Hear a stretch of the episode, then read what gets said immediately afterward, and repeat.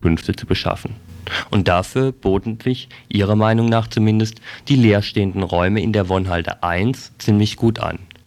Als zweites kommt aber zu, dass der mit dem Verkauf beauftragte Immobilist Lüwer durch zwei Jahre Misserfolg und massive Auseinandersetzungen mit den renitenten Mietern und Mieterinnen der 1a ziemlich entnervt war und sich jetzt endlich in einer guten Position sah. Verkaufen wollte er wohl an die Stadt, aber nur im Paket also die leerstehende 1 und die bewohnte 1a, zusammen. Der Verwaltungs und Finanzausschuss am Montag fand nun die Möglichkeit, in den Räumen der 1, in denen einstmals 20 Zivildienstleistende lebten, nun 60 Asylbewerber unterzubringen, als so verlockend an, dass er notgedrungen die Bewohner und Bewohnerinnen im Nachbarhaus mit übernahm wenn auch das Ganze noch nicht öffentlich ist, die Vertragsunterzeichnung also noch aussteht, deutete Liegenschaftsamtschef Binder gegenüber Radio Dreieckland heute schon mal an, wie es mit der 1a weitergehen könnte. Da die Stadt kein eigentliches Interesse an dem Haus habe, werden die Mietverträge sicher erst einmal so beibehalten. Und auch an einen Weiterverkauf des Einzelhauses sei nicht gedacht. Ob allerdings beim Mieterwechsel die neuen Mietverträge die gleichen sein würden wie die alten wollte Binder nicht garantieren, zumal er die alten gar nicht kenne. Die 25 Bewohner und Bewohnerinnen, die über den Verkauf noch gar nicht offiziell informiert sind, sind jedenfalls bereit, sich für ihre Forderung nach dem Erhalt von Wohn und Lebensraum gerade auch der Stadt gegenüber weiterhin einzusetzen. In den gut zwei Jahren Auseinandersetzung mit dem Immobilisten ist dazu sicherlich genügend Erfahrung gesammelt worden denn dass Lüwer mit dem Preis so runtergehen musste, dass die Stadt jetzt zuschlagen konnte, lag ausschließlich daran, dass die Mieter und Mieterinnen sich zwei Jahre lang allen potenziellen Käufern als ziemlich schlechtes Spekulationsobjekt präsentierten.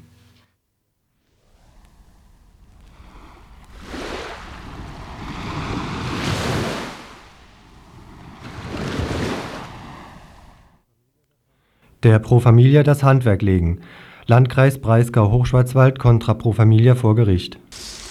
Eine neue Etappe im Streit der Freiburger Beratungsstelle Pro Familia um den Erhalt der vom Landkreis zurückgehaltenen Zuschüsse steht am Freitag, den 21.10. vor dem Verwaltungsgericht Freiburg an. Gemäß der bundespolitischen Ausrichtung hin auf eine Verschärfung der Möglichkeiten beim Schwangerschaftsabbruch wir berichteten in Radio Dreieckland mehrmals über die zunehmenden Schwierigkeiten und Verschärfungen im Beratungsgesetzen und die verweigerte Krankenhausfinanzierung, die geplant ist für die sozialen Indikationen.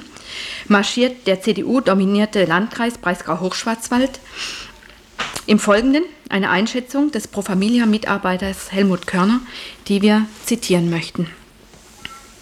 Eine Provinzposse nennen manche Kommentatoren die heftigen Attacken des Landkreises Breisgau-Hochschwarzwald gegen die Freiburger Pro Familia, die nun bald zwei Jahre andauern. Erklärtes Ziel der CDU-Fürsten Pro Familia das Handwerk legen. Um dieses Ziel zu erreichen, wurden bisher die Zuschüsse des Landkreises für geleistete Beratungsarbeit in den Jahren 1986 und 87, insgesamt dreht es sich um eine Summe von ca. 25.000 D-Mark, zurückgehalten und eine regelrechte Diffamierungskampagne gegen die Beratungsstelle geführt. Ein perfides Spiel mit immer neuen Beschuldigungen, die einer Überprüfung nie standhalten. Das ficht die Herren der CDU-Fraktion des Landkreises Damen gibt es nicht, angeführt von Gudloff Fleischer, Kreisrat und Mitglied des Landtags, aber nicht an. Mal wird eine Entscheidung von der Sozialministerin Frau Schäfer gefordert über die Verfassungsmäßigkeit der Freiburger Beratungspraxis. Doch, als Frau Ministerin keine Bedenken signalisierte, interessiert ihre Meinung nicht mehr. Passt sie doch den Anti-Pro-Familia-Kämpfern nicht in den Kram. Ein anderes Mal wird eine eidesstattliche Erklärung drohend geschwenkt, angeblicher Beweis für die nicht richtlinienkonforme Beratung einer Schwangeren. Listigerweise verweigert man in der Beratungsstelle den man der Beratungsstelle den Wortlaut der Erklärung über Monate, fordert sie aber dennoch zur Stellungnahme auf. Erst im Rahmen einer Verwaltungsgerichtsklage auf Freigabe der Zuschüsse erhalten die Pro Familia Mitarbeiter Mitarbeiterinnen die eidesstattliche Erklärung und widerlegen prompt und eindeutig die Darstellung der Klientin. Verkürzt, verzerrt und verfälscht sind die Beratungen von ihr wiedergegeben. Ihre Vorwürfe haben sich als unhaltbar erwiesen. Bleibt die Frage, was oder, wahrscheinlich besser, wer die Frau dazu veranlasst hat, solch eine eidesstattliche Erklärung abzugeben. Alles scheint geklärt. Doch wie reagiert der Landkreis? Die bewährte Strategie. Nur das zur Kenntnis zu nehmen, was gegen Pro Familia sprechen könnte, wird fortgesetzt.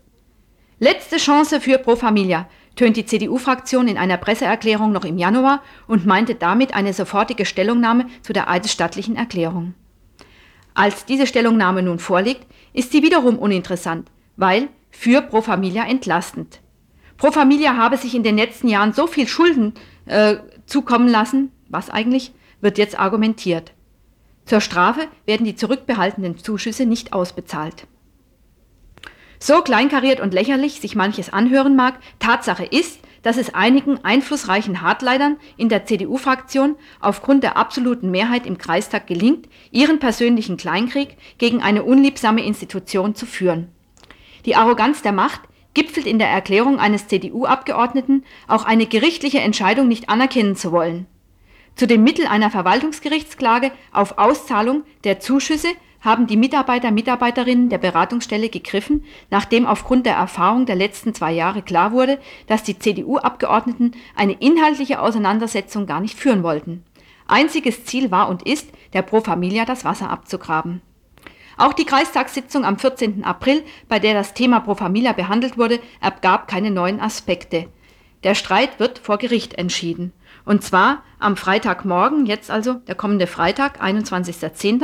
um 8.30 Uhr, Verwaltungsgericht Freiburg in der Dreisamstraße 9a, Saal 2. Die Verhandlung ist öffentlich und sicherlich eine gute Gelegenheit für viele Gegnerinnen und Gegner einer Verschärfung des Paragraphs 218 ihre Meinung auch mit ihrer Anwesenheit im Gericht zu dokumentieren. Deshalb noch einmal Zeitpunkt und Ort der Verhandlung am kommenden Freitag, den 21.10. um 8.30 Uhr im Verwaltungsgericht Freiburg in der Dreisamstraße 9a, Saal 2. Ebenfalls zum Thema Paragraph 218 ist jetzt zu mir der Rainer hier ins Studio gekommen. Er ist Mitglied einer Männergruppe aus Siegen und spricht einen Kommentar zum Paragraphen 218 und speziell zu den Aktivitäten der sogenannten Männerbewegung. Parallel zu den eben gehörten Angriffen auf Pro Familia geht die Verschärfung des Beratungsgesetzes zum Paragraph 218 ihren parlamentarischen Weg. Es wird immer deutlicher, dass es dabei am wenigsten um die Kostendämpfung im Gesundheitswesen geht. Vielmehr wird von Bundestagsabgeordneten im Chor mit sogenannten Lebensschützern über zu viel Missbrauch der verschiedenen Indikationen lamentiert. Zu viele Frauen machen sich angeblich keine Gedanken, lassen sich nicht ausgiebig genug beraten, bevor sie eine Abtreibung über sich ergehen lassen. Leichtfertiger Umgang mit Abtreibung als bequemer Verhütungsmethode wird ihnen vorgeworfen. Und, da wird es dann ganz klar, viele Frauen hätten keine positive Einstellung zum Leben, wobei es besonders um den zweifelhaften Begriff des ungeborenen Lebens geht. Die außerparlamentarischen Hetzkampagnen aus verschiedensten Kreisen finden also Eingang in die Bundespolitik. Was soll denn nun erreicht werden? Wie darf ich die sogenannte Reform verstehen? Soll Frauen etwa durch umfangreichere Beratungsgespräche erklärbarer gemacht werden, warum sich Männer immer noch so wenig um Verhütung kümmern? Sollen Frauen sich vielleicht wieder vermehrt die Pille kaufen, wo es doch für Männer aus bezeichnenden Gründen immer noch keine Pille zur Zeugungsverhütung gibt? So wird beispielsweise angeführt, dass hormonelle Manipulationen dem männlichen Körper schaden könnten. Soll durch die Streichung der Kostenübernahme bei Abtreibung aus sozialen Gründen aus dem Leistungskatalog der Krankenkassen Druck gemacht werden auf diejenigen, die sowieso knapp bei Kasse sind? Soll Frauen, soll Frauen durch Mutterschaftsprämien die nachfolgend von ihnen erwartete Mutterpflicht schmackhafter gemacht werden? Sollen Frauen womöglich getröstet werden, wenn schon der Mann abgehauen ist, haben sie nachher wenigstens ein Kind zur Gesellschaft und eine echte Aufgabe? Soll vielleicht klargemacht werden, wenn während einer Schwangerschaft rauskommt, dass das spätere Kind irgendeine Schädigung hat, dürft ihr natürlich weiterhin abtreiben, denn dafür kann der Staat doch keine Verantwortung übernehmen. Sollen Männer noch mehr Zugriff auf das eh immer noch zu mickrige Selbstbestimmungsrecht für Frauen haben und sich selber auch zukünftig aus der Verantwortung ziehen können? Ich glaube inzwischen, dies alles und noch einiges dazu soll erreicht werden. Männer, hier der Gesetzgeber, wollen Frauen mit scheinbar neuen Argumenten und moralischem Druck wieder in die traditionellen Rollen als Mutter und duldsame Partnerin zurückdrängen.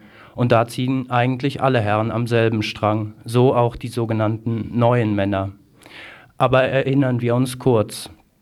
Da gab oder gibt es doch Männer, die sich gegen diese und ähnliche Machtstrukturen wehren.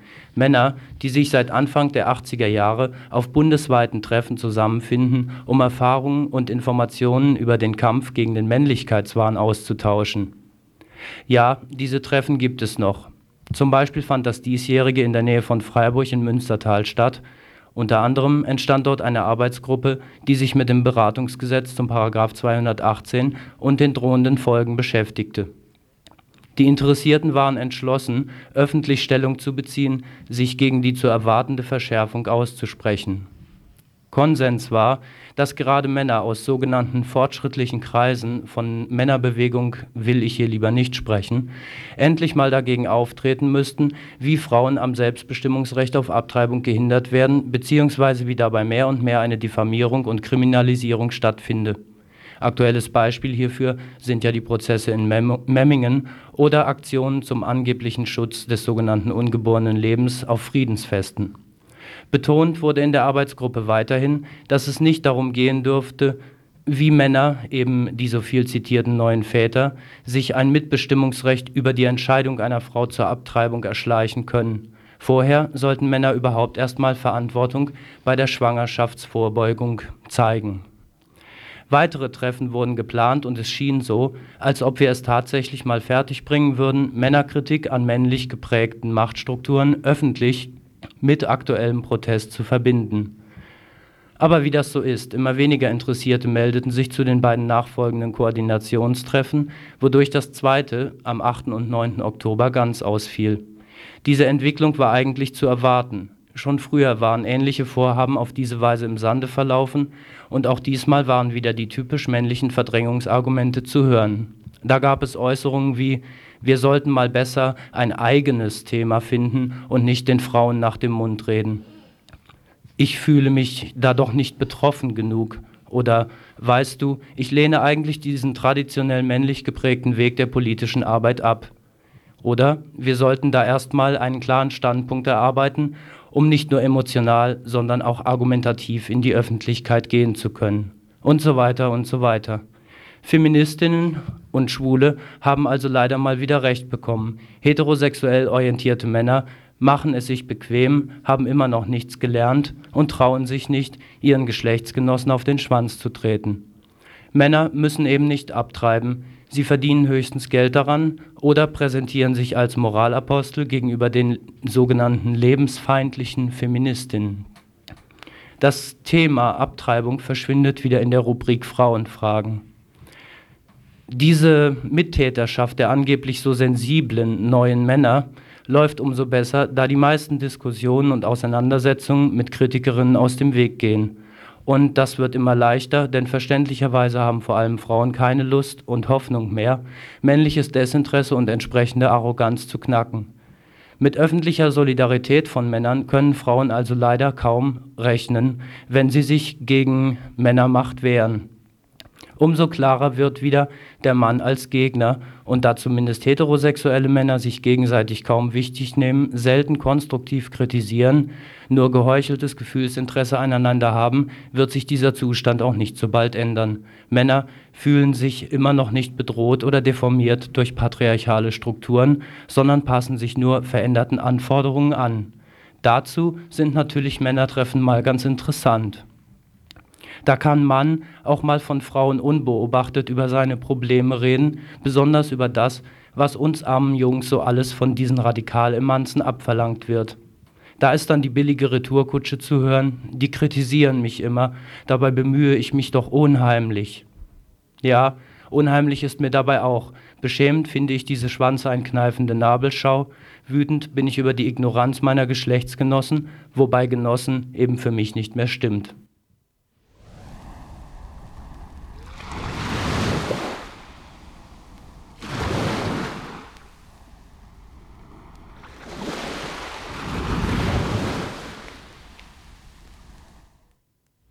Medikamentenmissbrauch ist nicht nur ein Problem hier bei uns in der BRD.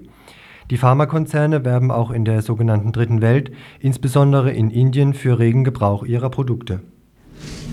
Das Ausmaß von Hunger und Krankheit in der Dritten Welt ist durch Katastrophenmeldungen der letzten Jahre vielen Menschen wieder bewusst geworden. Hintergründe sind allerdings kaum deutlich geworden.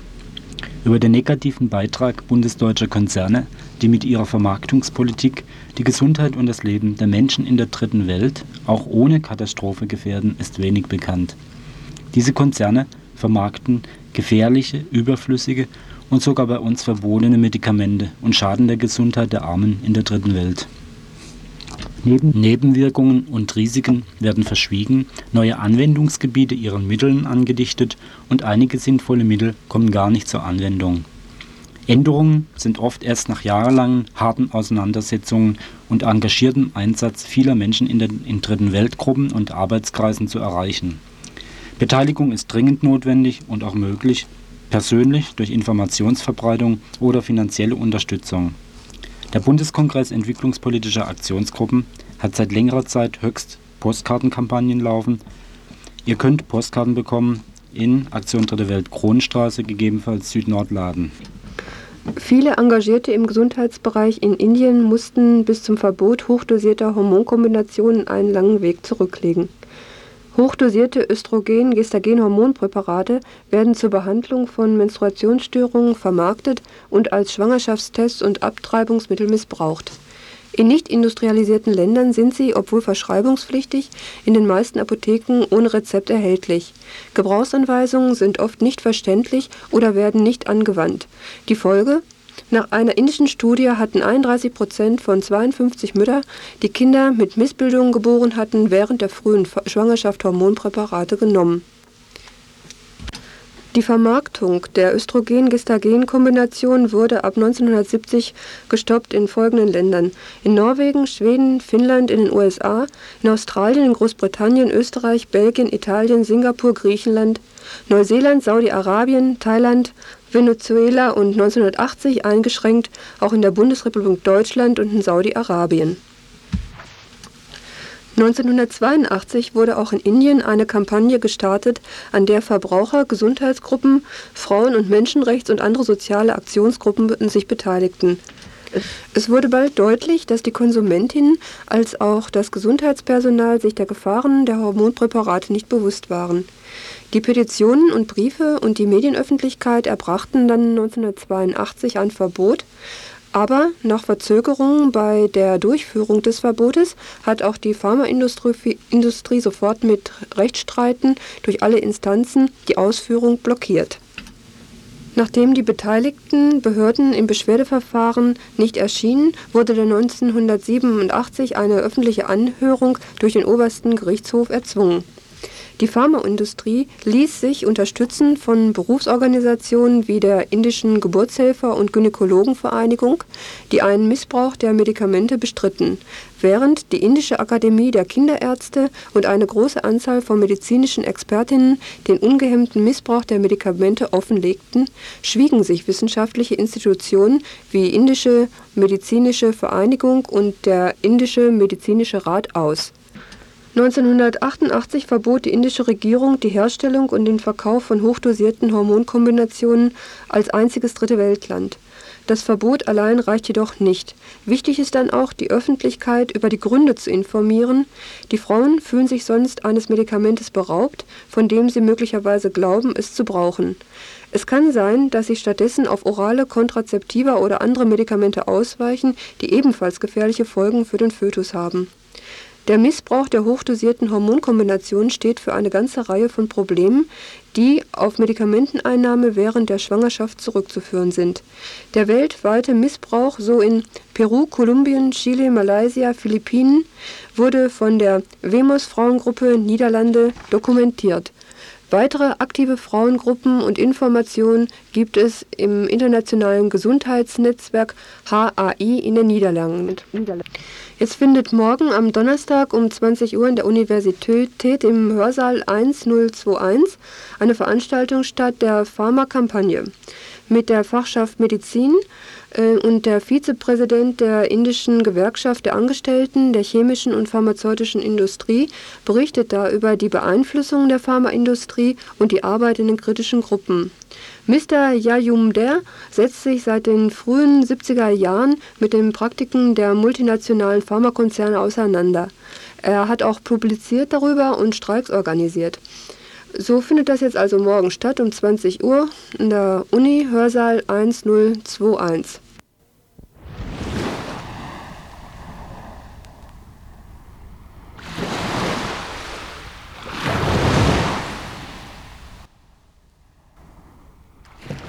Ja, bei dieser Veranstaltung dreht es sich um eine Kundgebung im Rahmen der Aktionswoche des Deutschen Gewerkschaftsbundes.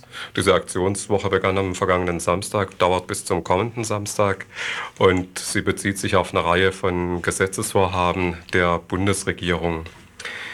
Äh, es war eigentlich so, dass gestern Abend die Festhalle in Umkirch brechend voll war. Es waren Gewerkschafterinnen und Gewerkschafter da aus dem Kreis Freiburg, aus dem Ortenaukreis und aus dem Lörracher Bereich. Konkret angesprochen wurden gestern solche Themen wie die geplante Änderung des Betriebsverfassungsgesetzes und des Personalvertretungsgesetzes. Dort äh, läuft alles darauf raus, dass die Bonner Koalition eine Spaltung der Betriebsräte und Personalräte fördern möchte, indem sie Sprecherausschüsse für leitende Angestellte gesetzlich vorschreiben will und indem sie die Möglichkeiten für Splittergruppen, äh, Kleingewerkschaften oder sogenannte Gewerkschaften erleichtern will, in die Personalvertretungen und Betriebsvertretungen äh, reingewählt zu werden. Ja, nun wird es aller Voraussicht nach dazu führen, wenn tatsächlich eine größere Zahl von verschiedenen Richtungsgewerkschaften in die Betriebsräte gewählt wird oder in die Personalräte gewählt wird, dass die dann untereinander sich bekriegen und nicht so sehr ihren eigentlichen Gegner, eben die Arbeitgeberseite, mehr im Auge behalten. Das kann der Arbeitgeberseite natürlich nur nützen. Mhm. Wenn ich richtig weiß, war die Gesundheitsreform dann noch auf dem ja, das ist in der Tat ein weiterer Schwerpunkt gewesen und das ist ja bekannt, dass zurzeit in Bonn über eine sogenannte Gesundheitsreform gesprochen wird. Gestern Abend wurde von dem Edgar Schmidt äh, dieser Reformbegriff übrigens zu Recht in Frage gestellt. Es geht hier nicht um Reformen, sondern es geht um Verschlechterungen im Gesundheitswesen. Kranksein wird tatsächlich wesentlich teurer, wenn äh, der Blüm mit seinen Plänen durchkommt. Die Gewerkschaften haben dagegen ihren Widerstand angekündigt. Ein anderes Thema, das gestern Abend von dem Kollegen der Gewerkschaft Handel, Banken und Versicherungen vor allem angesprochen wurde, das war die geplante Einführung eines Dienstleistungsabends, der für die Beschäftigten im Einzelhandel, zum Teil aber auch bei Behörden und anderen Dienstleistungsbetrieben, äh, die Arbeitszeitregelungen verschlechtern wird. Der normale Feierabend wird nicht mehr da sein. Und das, obwohl es Umfragen gibt, die wurden gestern Abend auch zitiert, nach denen 73 Prozent der Verbraucherinnen und Verbraucher mit den bisherigen Ladenöffnungszeiten durchaus zufrieden sind. Soweit der Betriebsratsvorsitzende des Arbeitsamtes Thomas Armbruster von der DGB-Kundgebung, die gestern um 19 Uhr in der Turnhalle in Umkehr stattfand. Anzumerken ist übrigens noch, dass sämtliche geladenen Bundestagsabgeordneten aus den Wahlkreisen durch Abwesenheit glänzten. Ihnen ist allerdings auch die Teilnahme an der Aktionswoche der Gewerkschaften vom Bundesfraktionsvorstand verboten worden.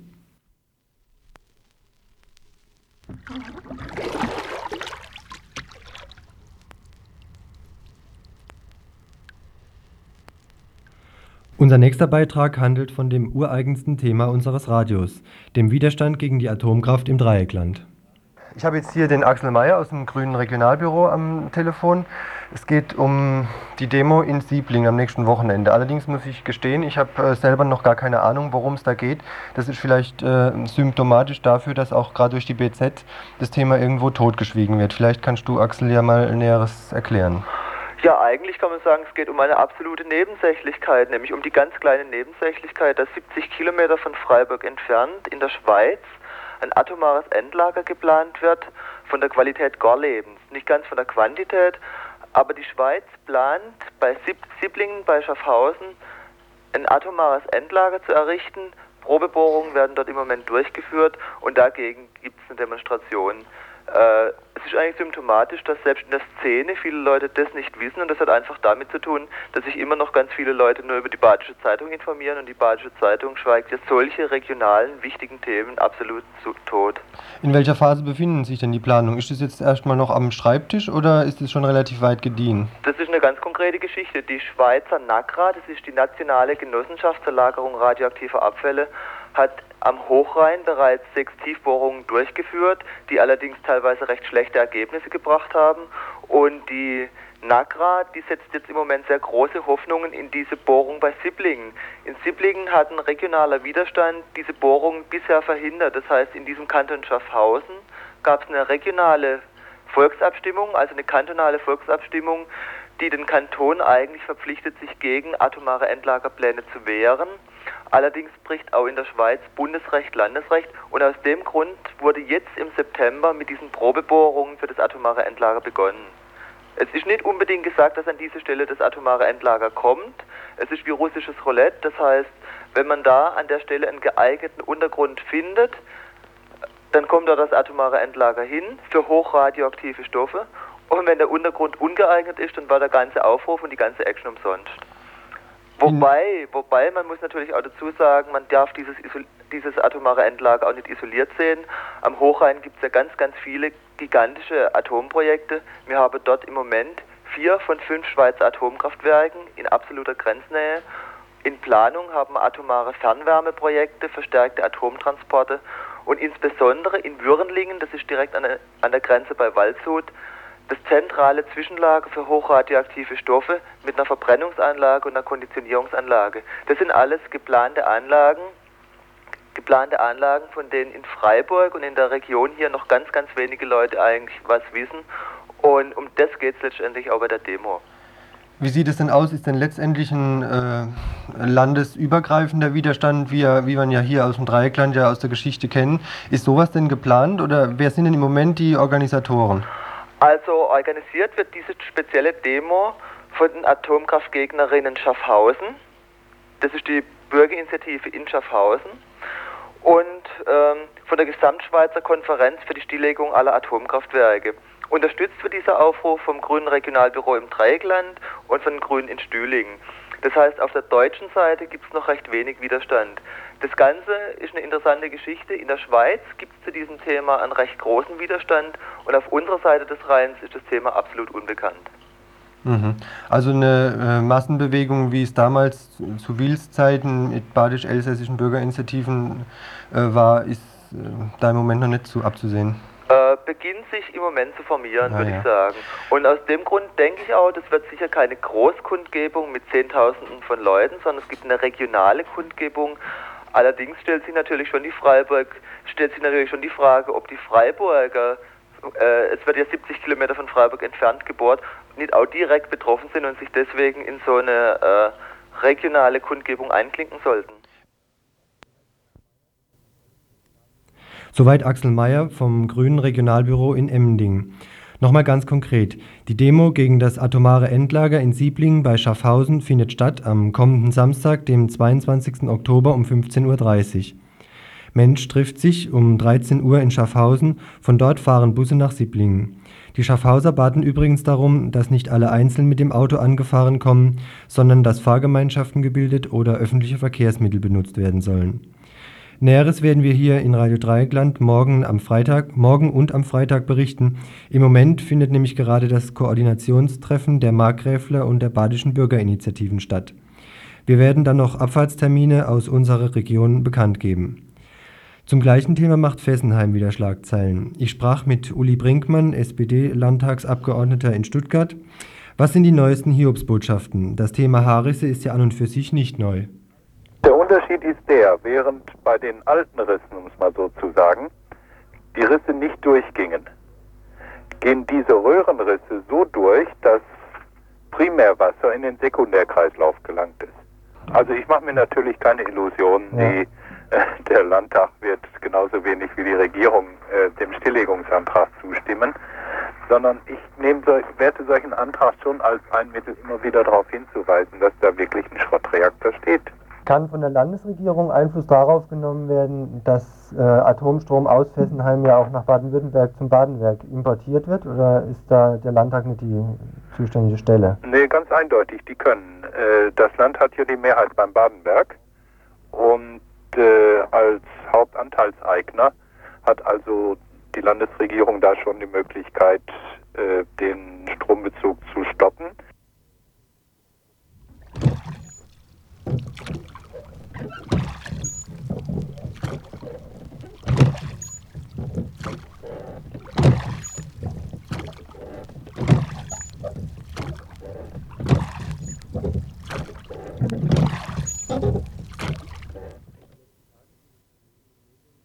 In den letzten Tagen ging durch die verschiedenen Medien ein Freudenschrei, hauptsächlich von dem Bundesbahnpräsidenten Gohlke, dass äh, die rosischen Zeiten für die Bundesbahn kommen würden. Deshalb, weil der Wegekosten, äh, weil die Wegekosten durch die Bundesregierung in Zukunft gezahlt würden.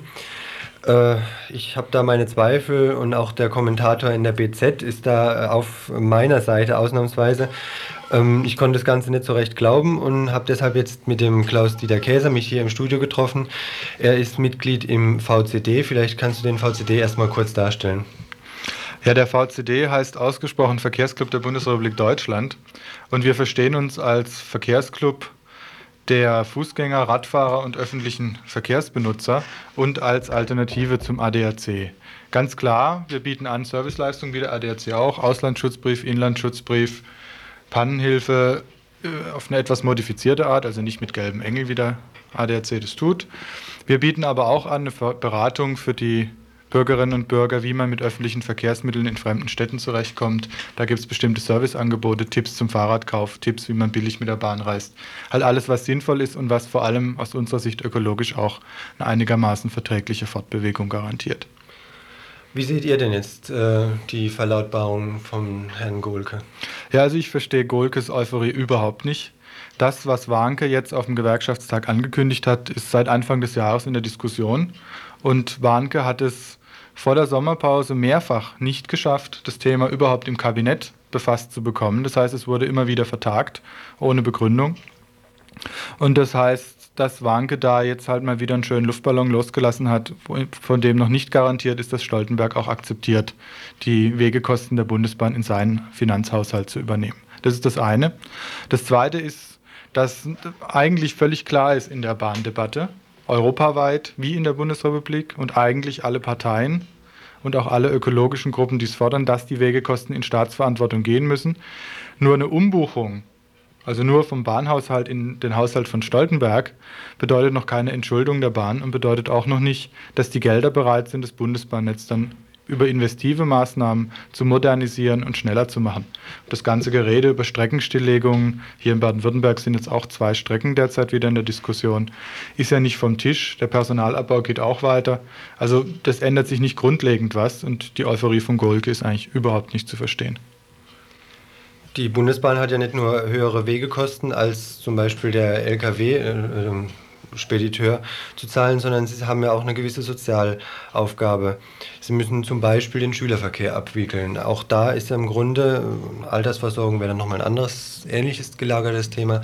Im Grunde äh, trägt das ja auch zu einer ungerechten Verteilung von ähm, Geldern zu Ungunsten der Bundesbahn bei.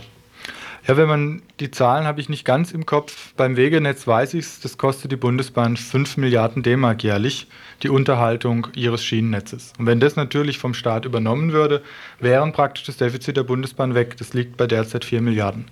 Es gibt dann noch andere Kosten. Die ganzen Sozialtarife, das ganze Angebot aufgrund von Schülerverkehr wird vom Staat, von der Bundesbahn verlangt, ihr aber nicht vollständig bezahlt. Das ist ein weiterer Brocken beim Defizit der Bundesbahn.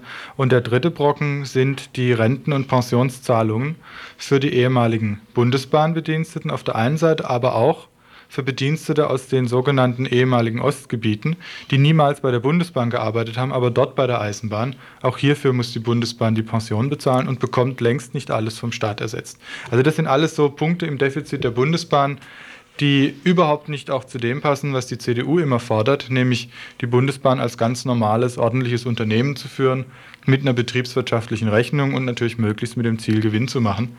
Das sind Belastungen, die der Staat der Bundesbahn auferlegt und dann auch noch tönt, was das denn für ein Defizitträger und Haushaltsrisiko wäre.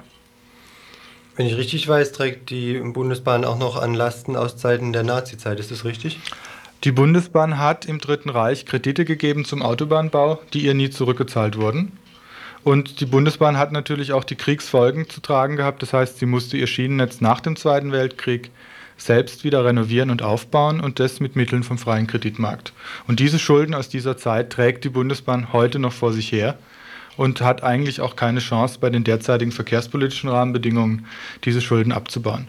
Gerade zum Lkw noch als Vergleich, der trägt etwa 50 Prozent seiner Wegekosten, wenn man jetzt nur mal sagt Straße, Fahrbahn und die Kosten, die damit zusammenhängen, über Mineralöl und Kfz-Steuer.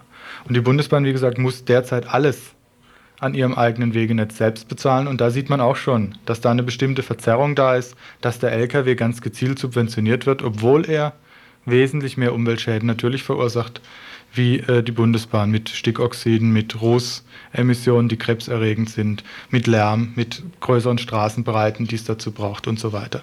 Was seht ihr für eine Zukunft äh, heraufziehen durch die EG-Liberalisierung?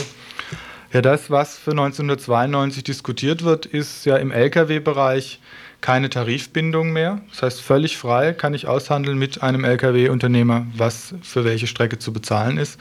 Keine Kontingente mehr, also keine Maximalzahl an Lkws in der Bundesrepublik mehr. Und das wird bedeuten, da gibt es auch Untersuchungen, dass die Bahn mit 700 bis 800 Millionen Mark zusätzlichem Defizit pro Jahr einfach deshalb rechnen muss, weil die Tarife nach unten gehen werden. Und das kann der Lkw deshalb tun, weil er eben, wie gesagt, sein Wegekosten, sein Wegenetz nicht selbst zu bezahlen hat während die Bahn eben die ganzen Sozial- und Wegekosten selbst tragen muss.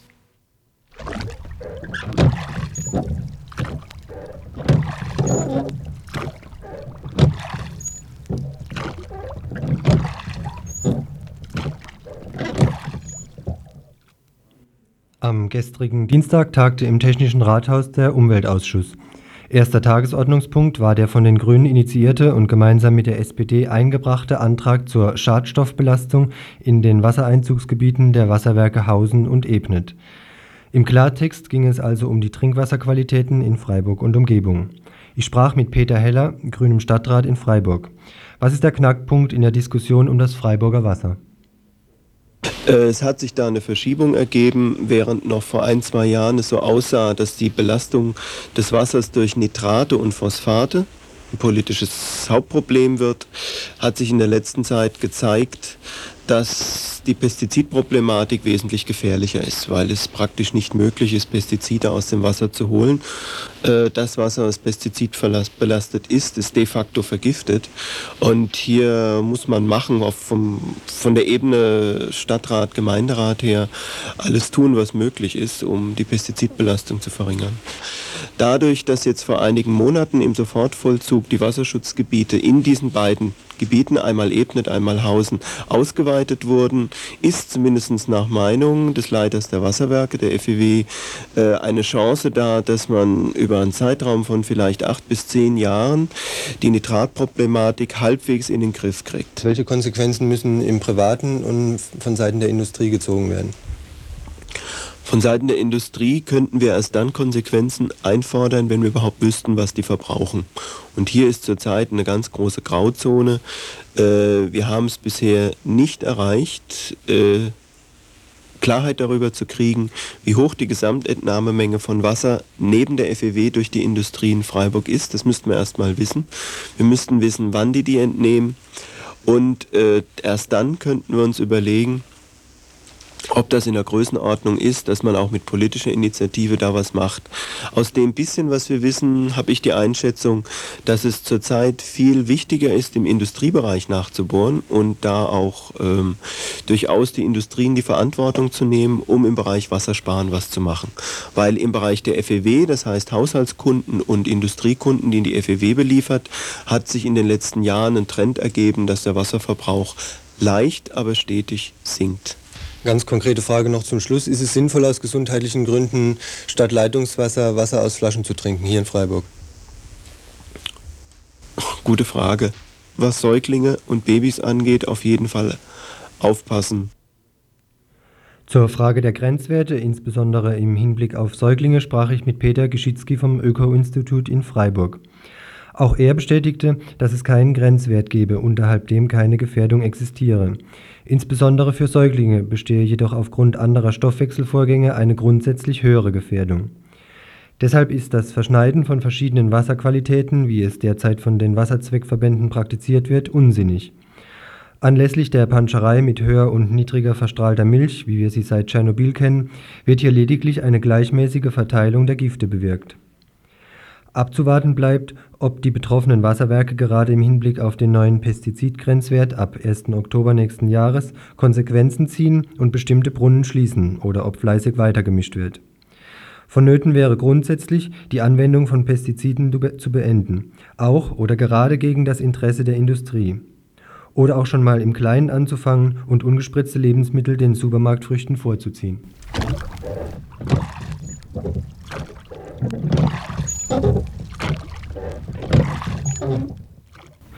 Über zwei Monate Radio Dreikland auf Sendung und jetzt die eigene Frequenz, wahrscheinlich ab November. Gestern Abend fand die erste Mitglieder- und Hörerversammlung seit Sendebeginn von Radio Dreieckland statt. Wie geht's weiter mit Radio Dreieckland? Unter dieser Fragestellung versammelten sich gestern Abend ca. 70 Mitglieder und Freunde, Freundinnen von Radio Dreieckland zu einer außerordentlichen Mitglieder- und Hörerversammlung. Es ging um drei wichtige Fragen. Erstens, wie erlebten die Hörerinnen das Programm von Radio Dreieckland während der vergangenen zwei Monate? Zweitens, wie stellen Sie sich die zukünftige Programmgestaltung in Hinblick auf die 24-Stunden-Frequenz vor? Die 24 Stunden auf 102,3, die spätestens ab November äh, Radio Dreieckland zur Verfügung stehen wird. Und drittens, wie schauen die finanziellen Lebens- und Überlebensbedingungen für Radio Dreikland aus und was ist da zu tun? Die Stimmung unter den Versammelten war gut. Die Freude über den Erfolg, demnächst eine eigene freie Frequenz zu haben, groß. Und es gab natürlich auch Kritik und Anregungen. Eine Bitte an alle, die Kassetten oder die sich vor das Mikrofon setzen, doch vielleicht das einfach, ich weiß, dass es schwierig ist, das zu trainieren, aber Aussprache vernünftig rüberzubringen und möglichst so Äs und, und, Zwischenlaute zu vermeiden. Und in die gleiche Richtung wollte ich das auch noch mit dem Telefonieren bringen. Es müsste, müssten Lösungen gefunden werden, wo dieses Knacken einfach weggeht, weil es einfach ziemlich stört, wenn man so am Abend oder am Morgen Telefo äh, Telefongeräusche ständig mit in der Sendung hat.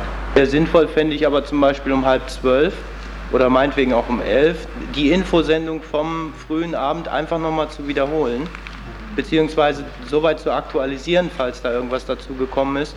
Ähm, denn ich komme aus dem Sendebereich, wo ich das genießen kann, wirklich abends um halb zwölf nochmal eine Sendung zu hören, die Tagespolitik bringt. Und das finde ich sehr gut und ich weiß, dass die Sendung auch von vielen Leuten gehört wird. Und als zweites würde ich sagen, ich finde es wichtig, wenn die Wortbeiträge vor 8 Uhr rutschen, dass dann diese Spezialisierung auf zum Beispiel Internationalismus oder Ökologie irgendwie ein bisschen, anderen, äh, ein bisschen anders wird. Weil man, sollte, man sollte doch versuchen, dass man, wenn ich auch der Meinung bin, dass gerade die Region hier von, der, von, der, von den Informationen her also ziemlich kärglich bedacht ist, äh, dass man da vielleicht irgendwelche Stützpunkte schafft, dass man in jedem Dorf zum Beispiel ein, zwei Ansprech, Ansprechpartner hat, die man dann vielleicht eventuell auch abrufen kann. Denn, denn es bewegt sich einiges auf dem Dorf. Es ist durchaus so, dass da, da hat zum Beispiel ein alternativer Landwirt, der kämpft mit dem BLHV rum, in Merting oder so, da gibt es eine, eine, müllfreie, eine müllfreie äh, Schule oder da wird eine Fachpatenschaft äh, von, von, von, einer Klasse durchgeführt oder in kämpft man gegen die Tierkörpersammelstelle. Es gibt also es gibt da einige Dinge, die, die also aus der Region kommen und die, die doch, also meine ich, äh, jetzt in den 24 Stunden doch Platz haben sollten. Und wenn man, wenn man dann also in jedem Dorf oder wenn es in jedem zweiten Dorf ein, zwei Ansprechpartner haben, die man auch anrufen kann oder abrufen kann, ja, dass man das, dass man das dann das auch leichter findet, so eine Infosendung zusammenzustellen. Ich meine, dass ihr gerade in Freiburg doch in, in, in, so vielen Arbeitskreisen, die sonst keiner erwähnt und die keiner anguckt, in kleinen Ausstellungen von, von jungen Künstlern, die im Bierbahnhof oder irgendwo sowas hinstellen, dass man dass da so viel passiert in Freiburg seit vielen Jahren, dass es sich lohnt, das das an die Öffentlichkeit zu bringen, was kein anderer tut. Soweit einige Schlaglichter aus der Debatte, Anregungen und Kritik, die in die jetzt anstehende Programmplanung für die ausgeweitete Sendezeit auf eigener Frequenz einfließen werden. Die Frequenz, die Radio Dreieckland aller Voraussicht nach ab November zur Verfügung steht.